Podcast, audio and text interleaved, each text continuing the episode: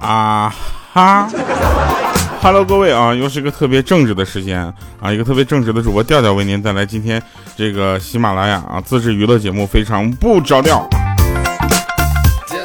离我们这个节目播一万期，大概还有九千多期啊。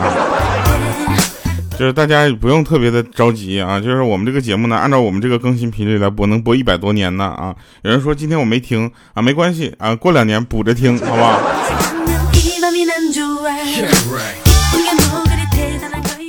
然后呢，我是出名了的，就是叫钓一条啊。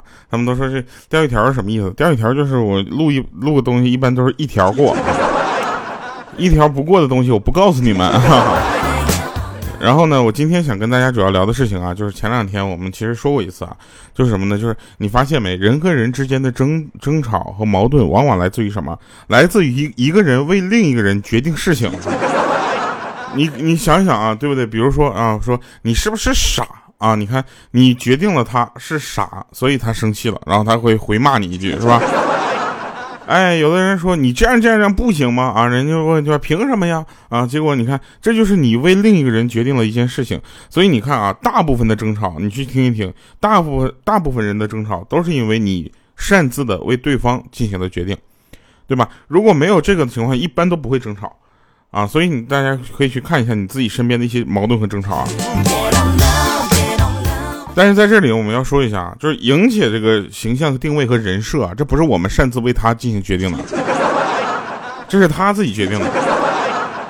由此导致呢，鹌鹑也是这样的。然后昨天鹌鹑呢在从北京去上海嘛，然后那个坐高铁啊，路过郑州啊，然后呢路过这个一个站呢，有一个人上来了啊，有个人上来一个老大爷啊，一看就是一个就是上来说第一句话你就知道啊，是是要骗人的那种。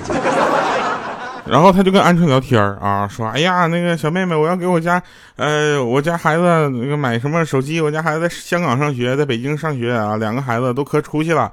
我给他们买手机。哎，你说他们那个那个应该用什么手机？你这什么手机啊？啊，鹌鹑就说了，嗯，大爷，我这是 iPhone 4S 啊。然后呢，问你这是多多少 G 的呀？他说，大爷，我这二百五十六 G 的。那你这多少钱呢？啊，鹌鹑说，我这可贵，我这两万多块钱呢。”然后那个大爷就说了啊，大爷就说，那那个什么，你这个，嗯嗯，我会看面相啊，要不我给你算个命吧，好不好？啊，这鹌鹑一听，我去，这开始怎么了？这就下一步行动了是吧？这骗子现在这么厉害了啊！先从手机跟你聊到面相啊，然后给你算命，说你叫什么呀？啊，鹌鹑就说了，大爷，我我叫鹌鹑。然后那大爷就问说：“那个你是哪个鹌哪个鹑呢？”就是他说：“鹌就是那个能吃的鹌鹑蛋那个鹌鹑。”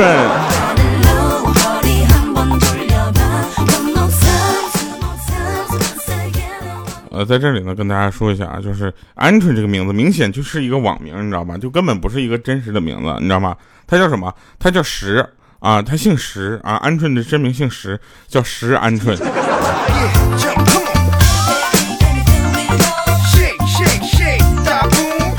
还有很多的听众朋友啊，进到粉丝群里就问啊，说这个呃呃，莹姐是不是真的像呃调调节目里说的那么矬啊？其实并不是，大家你你后脚就是后脚跟想一下，对不对？怎么可能呢？对不对？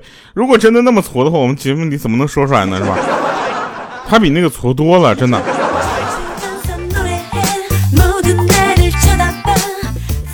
这么跟你们说吧，你们只要跟莹姐混熟了之后啊，你就会认识这个人生百态。啊，莹姐她她怎么回事？莹莹姐她是一个怎么说呢？她是一个有着远高就是崇高理想、远大抱负，但是没有什么这个实现抱负能力的人，对吧？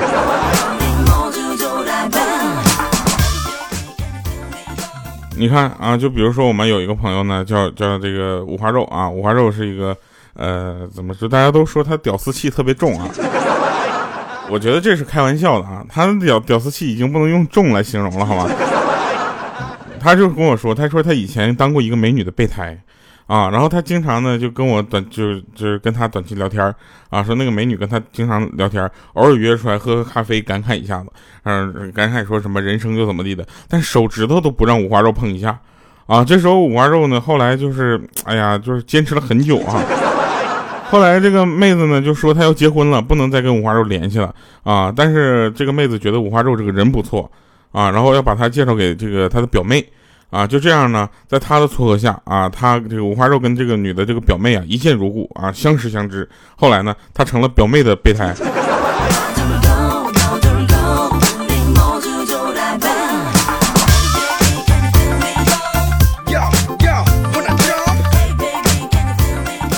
你会发现啊，一个能当备胎的人啊，他就绝对是带有这个备胎的气质。他能当一次备胎，就能再当两次。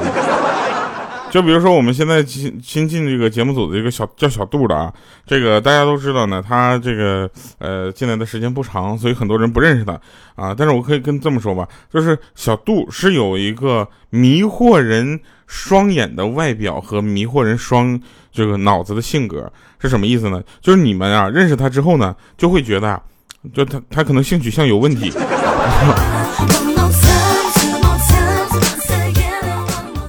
好多人都是说这个小杜，你是喜欢一个男男生还是喜欢女生啊？啊，在这里我们跟大家就负责任的说一下啊，这个节目效果归节目效果啊，但他真正喜欢男的还是女的，这个我们不知道啊。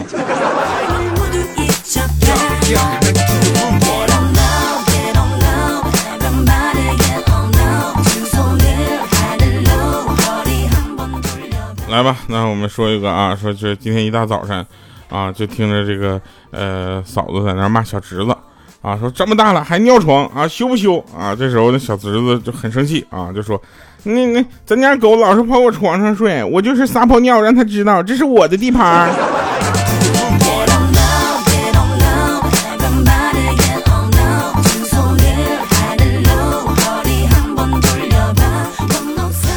你们有看过动画片吗？啊，看过动画片都应该知道啊。这个动画片这个人物跑起来的时候，跑快了，那腿能变成圈儿啊，是吧？然后那天我就问那个呃莹姐，我说莹姐，小猪有几条腿啊？莹姐说四条。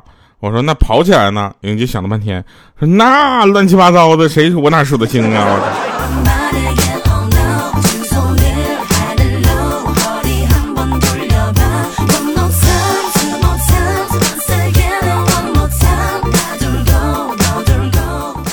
小的时候啊，我弟弟不睡觉啊，半夜了还在那闹腾啊，老妈气急之下呢，就是照着屁股啪啪就是两巴掌啊，然后哭了几分钟，自己就睡着了。我就在一旁幸灾乐祸，我在这说该啊，敬酒不吃吃罚酒该啊。结果我妈就说了，儿子你也别笑了，你小时候就是这么过来的，经验都是在你身上总结出来的。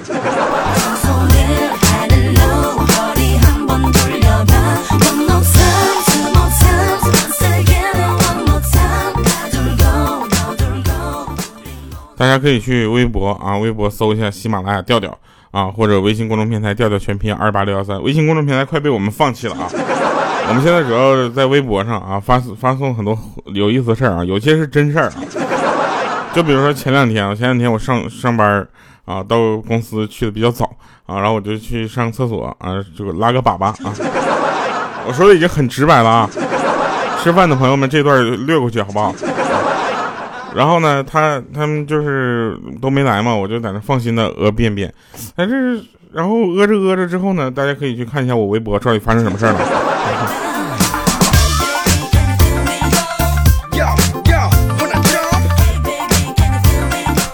微博喜马拉雅调调啊，这很好找啊，你搜喜马拉雅，下面没几个用户就是我了，对吧？有的人跟我聊天的时候，他先生第一句就说：“我也是牡丹江的调啊。”我说：“我也是牡丹江的啊，就是牡丹江也挺大的，认识的人也挺多的。前两天我认识就是见到一个老乡，他跟我说的那一嘴那家，那那就是老家的话，那家老土了，那话我都我都得反应一会儿才能知道啥啥意思。”有人跟我说，我的东北话是特别标准的东北话，就是不是那种就是起范儿装腔的。我跟你说，装东北话，就或者说假装说东北话，第一句一般都是干啥玩意儿？实际上我们都不这么说，你知道吧？我们都不这么说了。我们真正在应用中啊，突然突然啪啊，有一个事情，我们都说干啥呀？干啥玩意儿？这一听就是假，就是假的，你知道吧？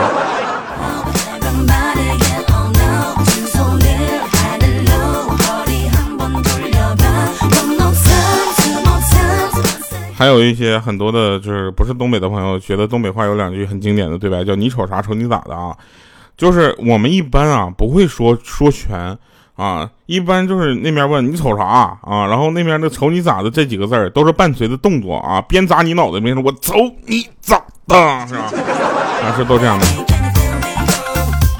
但是最近呢，很魔魔性的有一句话啊，就是那个啊，这两天 就你天天会听到，就来了老弟儿。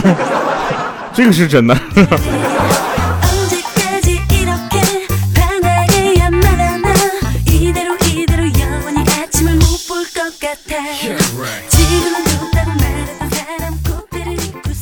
啊，那天饭桌上啊，儿子在那边吃边说说，妈妈你是属猴的啊，他妈妈就说了，你怎么知道的？说爸爸告诉我的。那那我爸爸是属什么的呢？啊，他妈妈很慈祥的告诉他，也是属猴的呀。啊，他儿子听完之后点点头就说说，那爸爸妈妈你们都是属猴的，为什么我是属猪的呢？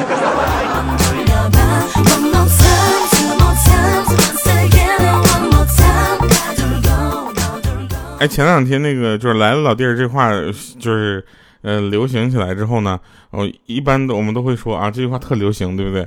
然后我们这个牡丹江那边啊，有一句一说某件事情特别流行，我们都说那个有个很土的话，叫做那阵儿这玩意儿特兴啊！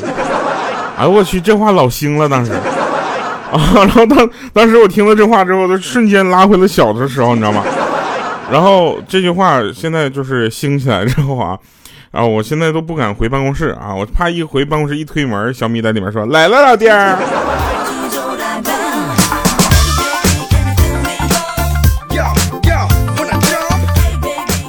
然后最近呢，就是大家看到很多的视频网站呢，都会传播一些什么呢？就是呃，老年人啊跳的一些土嗨的舞啊，然后配上一些比较流行的这个音乐啊，然后就就是。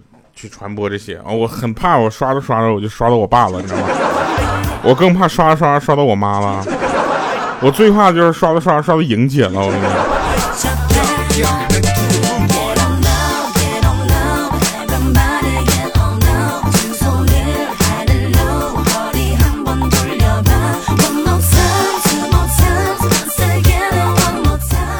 有一天呢，我就去呃夜市，我摆个摊儿，然后我想贴膜，然后这时候我就突然想起了这个需要有人帮助啊，我就给我们群管群里面有个长得漂亮的妹子啊，我就说一句，我说那个我需要你帮助，你过来一趟呗。她说我也不会贴膜啊，我啥也帮不上忙啊。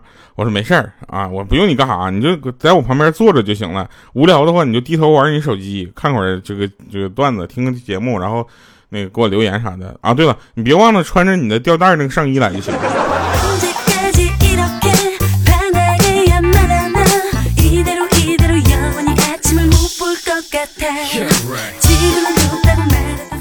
有人问我啊，说眼前啊有一个五米的深坑啊，里面没有水，假如你跳进去，你还能出来吗？我说很简单啊，就是你把这个脑子里的水放出来啊，不就飘出来了吗？对不对？你就飘起来了，你就出来了。他说你脑子里有那么多水吗？我说我脑子里不进这么多水，我干啥要跳下去呢？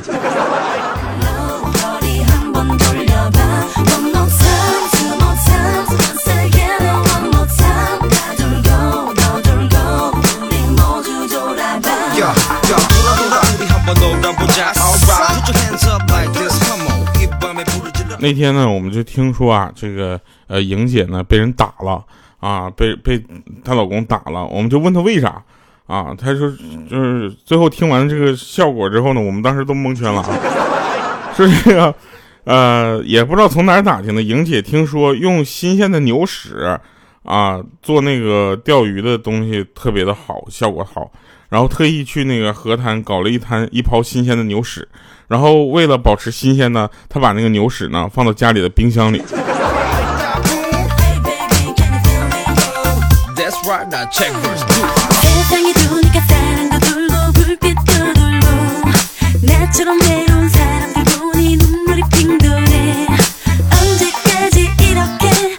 就是你们怕不怕听节目的时候，有一天我就说了，好的，那咱们这个所有的听众朋友们啊，下面呢，请欣赏一段魔术。有的朋友啊，这个是刚听我的节目，对不对？嗯，听了没多久的朋友啊，千万不用着急听啊，因为我前之前呢，有一次呢，就好死不死的，就是呃吹了个牛，说我的节目能播一万期。现在能继续熬下来听我的节目的听众呢，都是为了看这一万期节目到底什么样。不瞒你们说啊，已经熬走了一批了。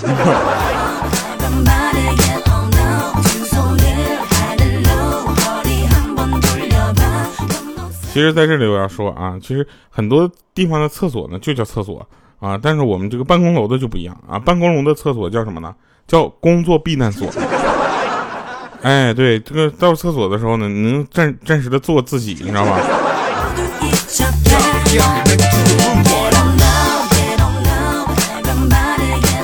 有人说了啊，有人说这个鱼和熊掌不可兼得啊，但是单身和穷却可以。哎，你就说这玩意儿，你说你说要不要要命啊？跟你们说个方向盘的事儿啊，方向盘小的时候呢，初中的时候，老师总是给他安排这个漂亮的女生做同桌，啊，然后他内心还挺感激老师的。结果呢，就是有一次啊，这个毕业的时候呢，老师才告诉他原因，说是那样呢，能够防止这个漂亮女生早恋。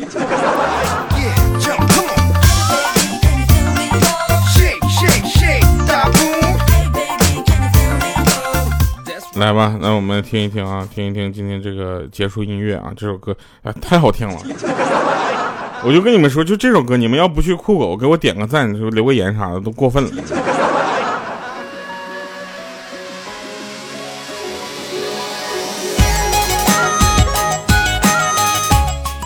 这首歌是我演唱会的开场的音乐啊，二零一八演唱会开场音乐，二零一九演唱会的时候开场的歌就换了哈。这个，所以大家可以进行期待一下啊。然后这个，呃，一九年不出意外有八场演唱会呢啊，全国巡演啊，大家可以找一个离家比较近的地方来参加啊，让我也感觉那种众星捧月的感觉，好不好？好的，这首歌叫《记》啊，大家可以在各个播放器上去找到啊，你搜我的名字就好了嘛。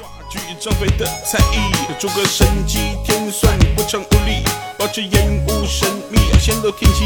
听命工程手地，烟雾林立。我们要突袭宣告，出其不意。不动，我不动，只欠东风。诸葛山动一动，送一送，全城一空。顺手牵羊的把戏，让敌人颜面扫地。略懂而谦虚，捉奸抛砖引玉。我不是唯一正统的皇帝，我手下两名大将是兄弟，罪名这三顾茅庐的道理，奔往战场或捉地。我不是唯一正统的皇帝，我手下两名大将是兄弟，入驻徐州，挨马无数匹，对抗。早早的轨迹。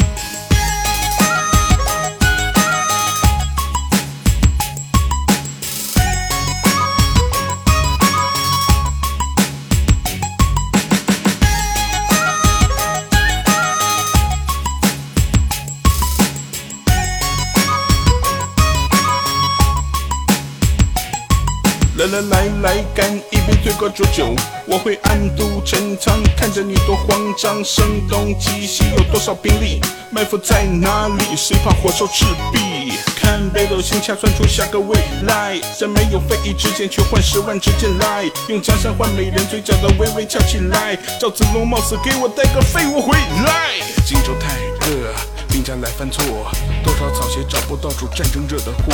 有很多的家里没了期待，多了寂寞，只为了吃那么那么一口馍。